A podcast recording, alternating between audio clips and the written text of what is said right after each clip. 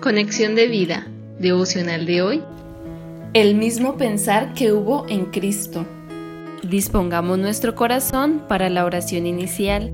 Mi Señor Jesús, tener tu misma actitud y sentir es un gran desafío para mi vida. Eres ese ser sublime que no buscó lo suyo, sino que se humilló hasta la muerte. Serviste con humildad. Esto me induce a tratar a los demás con tu amor incomparable, lleno de ternura, perdón, compasión, servicio y honra. Lléname con el poder de tu Espíritu para que vivas a través de mí. Amén. Ahora leamos la palabra de Dios. Filipenses capítulo 2 versículos del 1 al 5.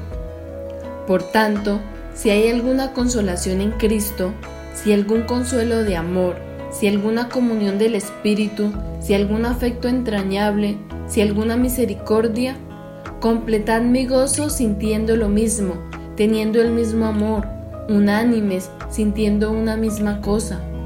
Nada hagáis por contienda o por vanagloria, antes bien con humildad, estimando cada uno a los demás como superiores a él mismo, no mirando cada uno por lo suyo propio, sino cada cual también por lo de los otros.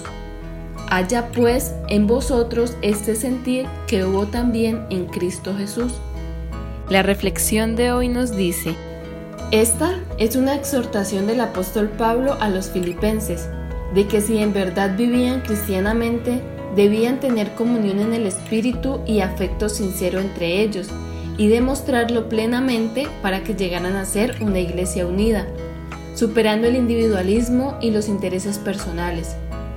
Da como modelo de vida y misión a Jesucristo, que es el incentivo de amor, aliento, comunión en el espíritu, afecto profundo, humildad y compasión. Es una invitación a que haya el mismo sentir que hubo en Cristo. En otras palabras, según la raíz griega froneo, se refiere a que pensemos de la misma manera o sintamos la misma cosa que Él. Esto implica llegar a ser humildes como Jesús, mirando a los demás como superiores a nosotros. Pablo presenta a Cristo como el modelo de actitud que él espera que caracterice la iglesia de Filipos.